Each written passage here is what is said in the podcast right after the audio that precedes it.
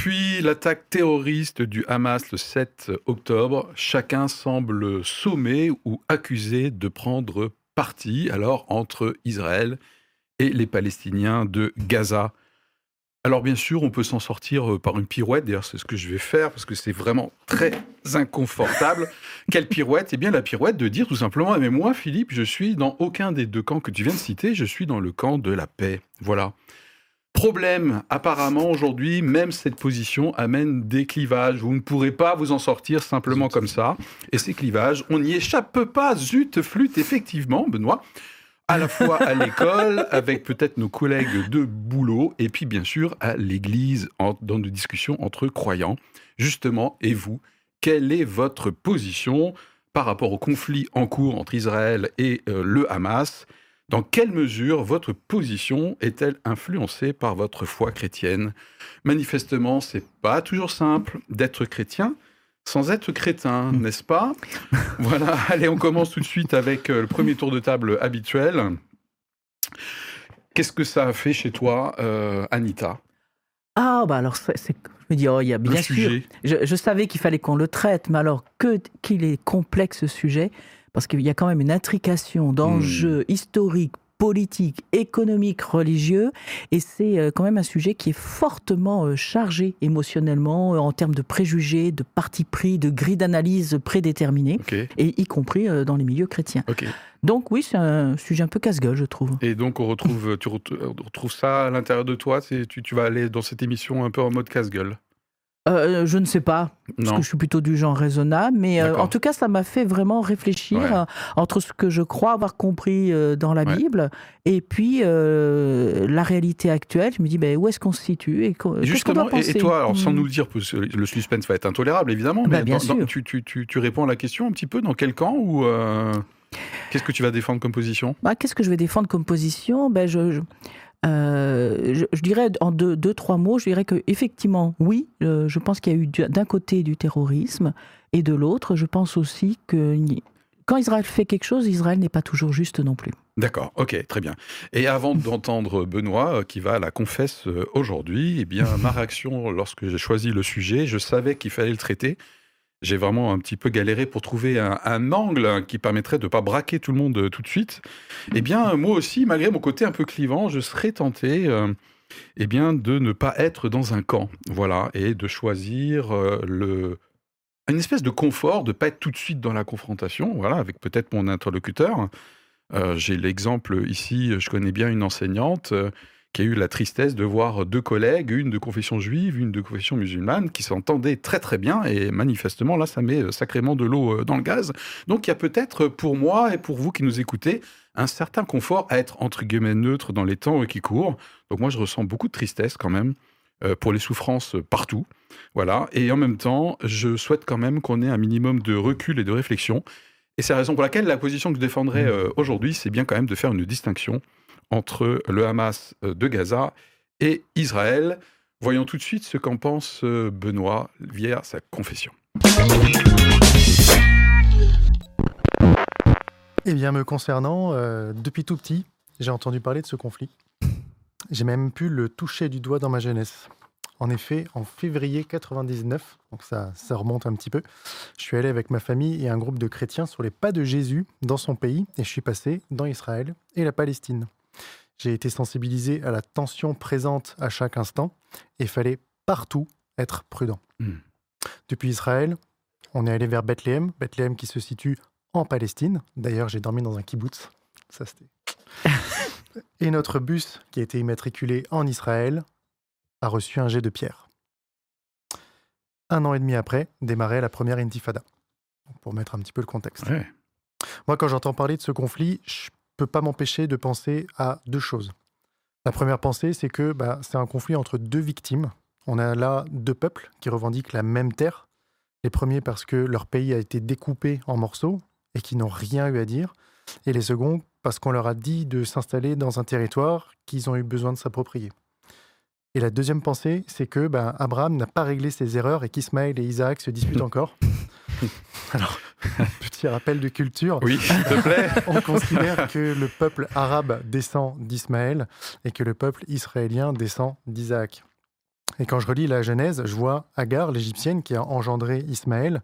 Tous deux ont été rejetés par Abraham et ça crée chez eux un sentiment d'injustice. Je vois le parallèle flagrant avec les Palestiniens qui aujourd'hui sont soutenus par l'Égypte et qui sont face à l'injustice d'avoir été dépossédés de leur terre.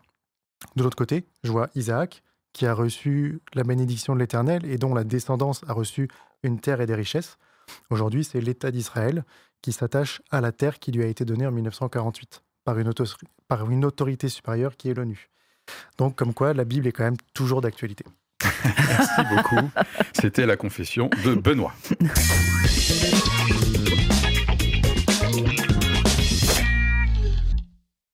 Alors, vous l'avez compris, hein, le sujet évidemment est éminemment euh, sérieux et l'objectif, c'est de nous aider à nous positionner aujourd'hui à moins de choisir le camp neutre dans lequel je n'ai pas forcément d'opinion, ce qui n'est pas tellement l'objectif de notre chaîne YouTube, n'est-ce pas? Voilà.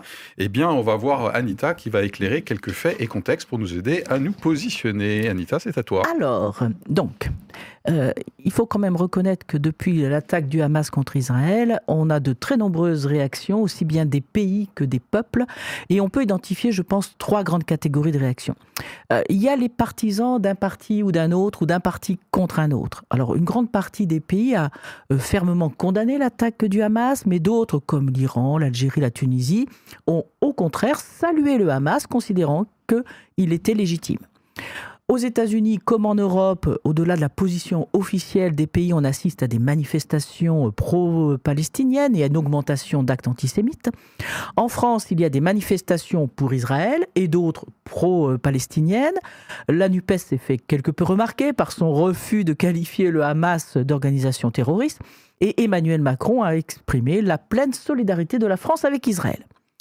Et puis on a le camp de ceux qui essayent de ne pas prendre parti mhm. pour différentes raisons euh, et qui invitent plutôt à une désescalade du conflit. Alors dans ces cas-là, on a l'Égypte, on a les Émirats arabes, le Maroc, la Turquie. La Chine, elle, se dit préoccupée par l'escalade de la violence et la Russie appelle à un cessez-le-feu. Et puis on a le troisième camp, et je ne sais pas si c'est un camp de neutre, mais un camp d'une autre approche, c'est ceux qui appellent à la paix et à la concorde. Mhm.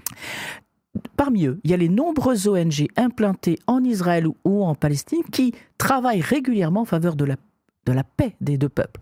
Et puis il y a les représentants des religions. Alors on a le Vatican qui se propose pour devenir médiateur, euh, et qui lui défend plutôt la mise en place de deux États. On a l'Alliance évangélique mondiale, donc relayée par le Comité national des évangéliques de France, qui encourage à la prière et tous les efforts euh, visant à désamorcer la violence et à œuvrer en faveur d'une paix juste et durable. On a la conférence des responsables du culte en France, qui regroupe euh, bouddhistes, chrétiens, juifs et musulmans, qui appelle à l'apaisement. Mhm. Et puis on a l'appel à la concorde via une pétition qui a été co-rédigée par des responsables d'associations islamiques et Mhm. Alors, pour compléter ces faits, et je dépasse le temps imparti, je prends un risque. Elle fait ce qu'elle veut, de toute façon. Mes chers hein, amis, je prends un de l'ancienneté. Voilà. Quelques éléments sur le contexte. Il est inamovible en plus, je peux pas la virer. Oh, mais c'est comme ça, les vieux. Alors, aujourd'hui, la Palestine, c'est quoi? Ben, C'est une portion de territoire près de la Méditerranée, ça c'est la bande de Gaza. Plus, vers l'ouest, la Cisjordanie. Plus, il y a de nombreux villages palestiniens qui se trouvent en territoire euh, d'Israël même. Juridiquement, rappelons-le, la Palestine n'existe pas comme État, même si elle est considérée comme un observateur au niveau de l'ONU. La Cisjordanie et la bande de Gaza font partie des territoires occupés par Israël.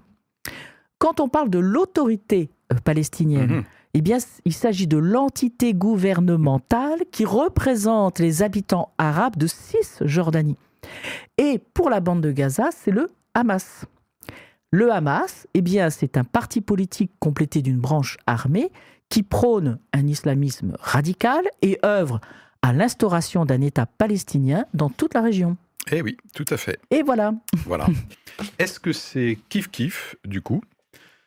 Euh, D'un côté, il y a euh, le terrorisme matérialisé par les attaques du 7 octobre, et d'un autre côté, il y a, et je mets des guillemets, un génocide en cours dans la bande de Gaza, perpétré en l'occurrence par euh, Israël. Voilà, c'est la question que euh, je nous ai posée pour préparer notre euh, émission, hein, puisqu'on est là en train de choisir éventuellement un camp ou au contraire bah, la balle au centre, quoi. Voilà, enfin, je n'ai pas de souvenirs douloureux liés au rugby, mais en bref, voilà. Benoît, peut-être, euh, oui, puisque Anita elle a besoin de reprendre son souffle. oui, bien sûr. Elle a un certain. bref, ok. Est-ce qu'il kiffe pour toi? Euh, Je te dirais oui et non. Ok. Oui, dans le sens où, euh, bah, en fait, il y a de la violence des deux côtés. Les deux camps sont dans un conflit qui dure depuis très longtemps. Et c'est les protagonistes qui. Bah, il n'y en a pas un qui a dit stop, on s'arrête. Mais par contre, non, parce que, à mon sens, il y a vraiment euh, un facteur d'échelle qui est complètement différent. Là où on parlait euh, d'actes de terrorisme, quand c'était le Hamas euh, qui, avait bah, commis tous ces actes, là, Israël, j'ai l'impression que tire dans le tas sans trop se soucier de ce sur quoi il vise. Et c'est là où, non, à mon sens, c'est pas kiff-kiff. D'accord, ok. Donc euh, voilà une position que je ne partage pas et je m'empresserai euh, d'expliquer pourquoi dans un instant. Anita, je, terminerai par répondre à la question. Moi, je, suis partie des, définitions. Je me dis, en fait, le terrorisme, ah. c'est quoi euh, Donc, c'est en fait l'emploi systématique de la violence pour atteindre un but politique. et c'est donc avec des actes violents tels que les attentats, les destructions, les prises d'otages. Et le Hamas n'a pas hésité à, faire des attentats suicides, des intrusions en Israël, euh, avant même cet événement particulier. Donc oui, je pense que là, il y a un acte terroriste et c'est même, je pense, un état d'esprit pour le Hamas. Je ne parle pas de l'ensemble des Palestiniens, je fais la différence. Et euh, on parle d'Israël en disant est-ce que c'est un génocide ou pas, que sa réaction euh, Je ne pense pas non plus que ce soit du génocide, parce qu'en fait, le génocide, c'est en fait la destruction méthodique d'un groupe humain. Je ne pense pas qu'Israël soit engagé dans la destruction méthodique des Palestiniens. Par contre, actuellement, ils réagissent très vivement, ils tapent dans le tas, ça c'est clair. Euh, certains disent, ils parlent de, de, crimes de guerre. Peut-être, mais en tout cas, je pense qu'effectivement, actuellement, c'est quand même plutôt hard. Et de toute façon, d'une façon générale, euh, Israël ne se laisse pas faire et je pense parfois, peut-être aussi, euh, euh, maltraite un peu les Palestiniens sur son territoire. Mmh ok. Alors moi, je vois que à Alger, par exemple, dans la rue ou à l'université prestigieuse aux États-Unis, à Harvard, hein, je vois des affirmations, des panneaux Stop génocide en cours à Gaza. Voilà, comme quoi il y aurait un génocide perpétré par Israël euh, à l'encontre des Palestiniens euh, de Gaza. Alors moi, je, euh, je, reconnais que bah, la réaction d'Israël, elle est brutale. De toute façon, en général, c'est un pays, pour moi, qui est relativement brutal. Alors moi, je l'explique parce qu'il est en mode survie permanente. Hein. Voilà, tout le monde veut sa peau autour. Donc bon, bref. Donc effectivement, il est très brutal. Je ne vous rejoins pas comme quoi il tirerait dans le tas. Je cite les expressions. Je pense qu'il faut vraiment, en tout cas, moi je le fais, et peut-être que je représente une partie de l'audience, distinguer quand même un État qui reste, malgré tout, malgré euh, son gouvernement très à droite en ce moment, euh, démocratique, et globalement soucieux des vies civiles. Voilà, alors que autour de lui, eh bien, il y a des mouvements islamistes qui, à mon avis, en ont strictement rien à faire. Voilà, le Hamas, euh, par exemple, hein, mais c'est pas c'est pas le seul. Il y a le Hezbollah également au nord, tout ça soutenu par l'Iran.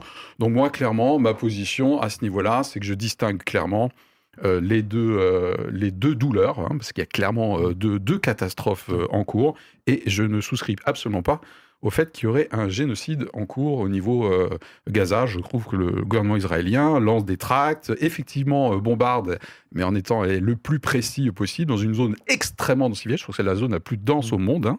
Voilà, euh, clairement. Donc forcément, c'est hyper douloureux. mais donc, moi, je, voilà, je ferai une distinction claire et nette là-dessus.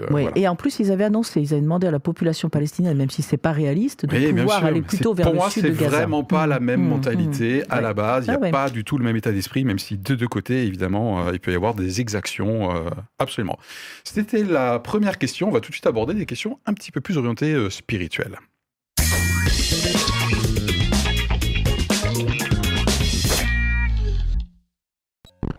Alors, en tant que croyant, en tant que croyant, est-ce que naturellement, je devrais être dans le camp de la paix? Genre, par exemple, tu l'as cité dans l'effet contexte Anita, le Saint-Siège est en faveur de la coexistence donc de deux États. Voilà. Et si oui, euh, oui, oui, Philippe, normalement, on devrait en tant que croyant être dans le camp euh, de la paix. Est-ce que c'est crédible? Ok, ça fait un peu deux questions en une, je sais, c'est un peu piégeux. Voilà, vous allez vous en sortir. Je crains juste pour le plateau, quoi, en fait, là. Ça voilà. va bien se passer. Ça va bien se passer. Eh bien, il fallait pas l'ouvrir parce que maintenant, du coup, je te donne la parole, Benoît. c'est ce bah, vous laisse, ça tombe bien. On est chrétien, euh, on aime bien les messages de Jésus. Jésus, son message, c'est plutôt un message de paix. Donc, On va aller là-dessus. Après, être croyant, ça veut dire ne pas être crétin. Euh, donc c'est aussi euh, ouvrir les yeux et, se dire que ben, ce conflit, il a une origine qui a besoin d'être traité, guéri, assaini. Et quand on voit aujourd'hui, ben, on a deux peuples qui s'affrontent parce qu'il y a des souffrances qui sont là.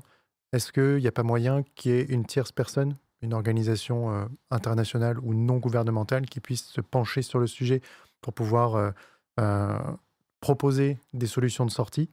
Et derrière, je pense que oui, c'est possible qu'il y ait deux États.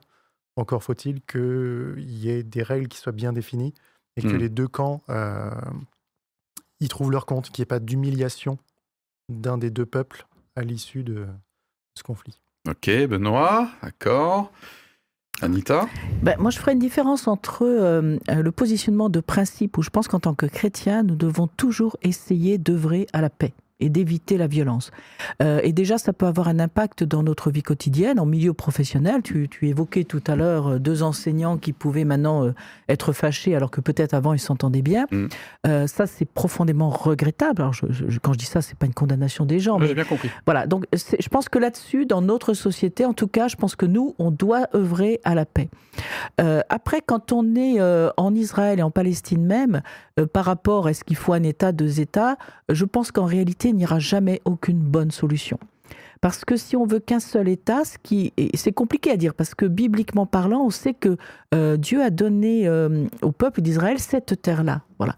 Mais en même temps, ben, le peuple d'Israël, euh, dès son début, a toujours dû cohabiter avec d'autres mmh. nations, d'autres tribus à, cette époque-là.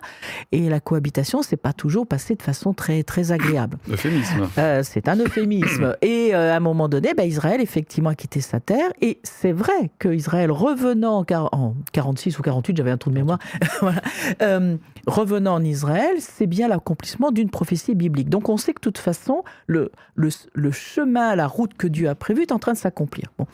Maintenant, est-ce que Israël, lorsqu'il est dit qu'il revient dans son pays, c'est exactement le même territoire, la même surface Je n'en sais rien. Mes connaissances bibliques ne me permettent pas d'affirmer. Si on veut qu'un seul État, de toute façon, euh, personne n'en voudra. C'est-à-dire que les Palestiniens ne veulent pas euh, que la Palestine n'existe pas. Et si on dit euh, à Israël qu'il y a deux États, en réalité, ça ne marchera pas. Hmm.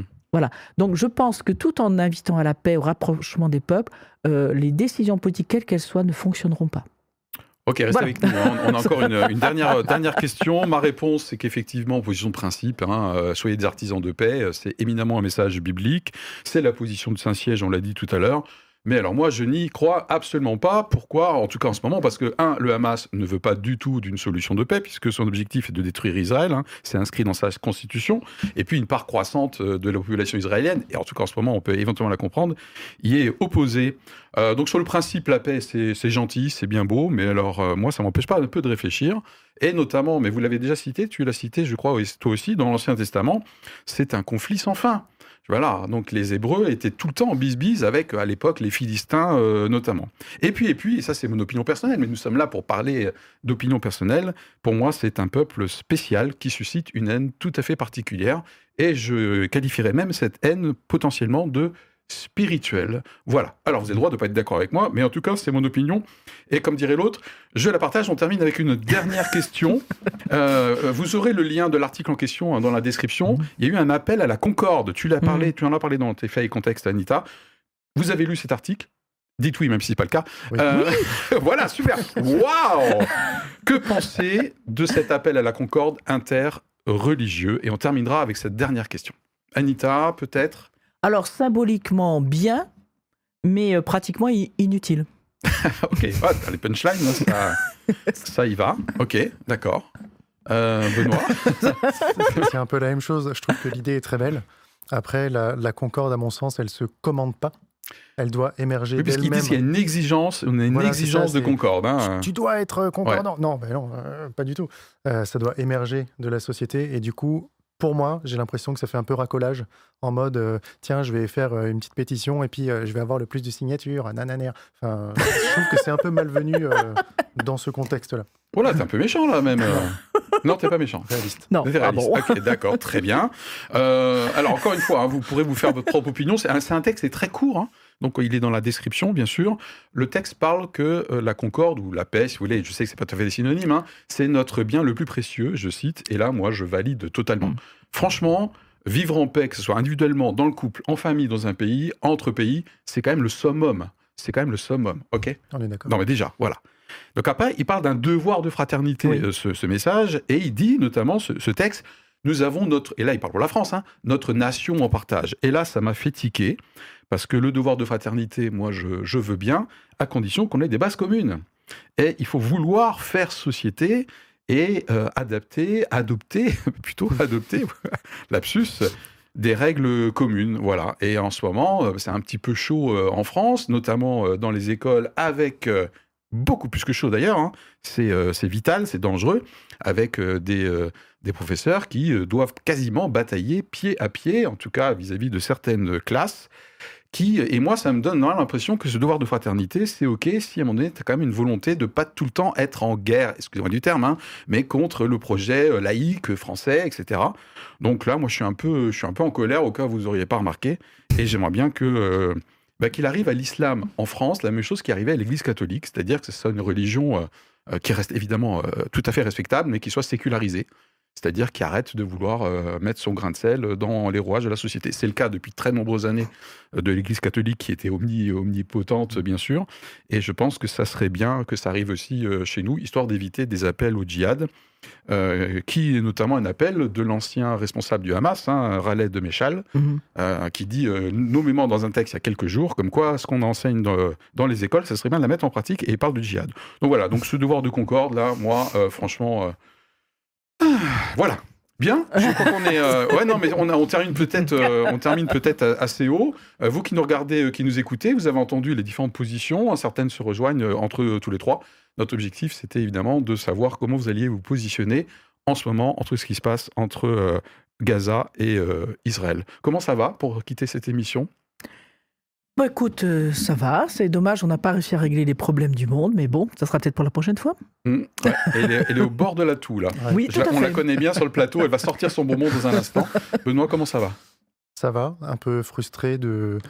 C'est un sujet qui demanderait qu'on en dise mille choses. Ok. Et Beaucoup trop court c'est beaucoup trop court peut-être. Bon, mais en tout cas, notre angle euh, quand même aujourd'hui, c'était vraiment sur ce qui se passe euh, en ce moment, hein, parce qu'effectivement, le conflit israélo-palestinien, euh, ça date pas d'hier et il est extrêmement complexe. Mais on voulait quand même vous donner quelques billes pour savoir comment vous positionnez aujourd'hui dans l'un ou l'autre des camps, ou juste au milieu. À très bientôt. On est hâte, on a hâte d'avoir vos commentaires, que vous soyez d'accord ou pas. Et à bientôt pour un prochain épisode. Allez, bye. Ciao.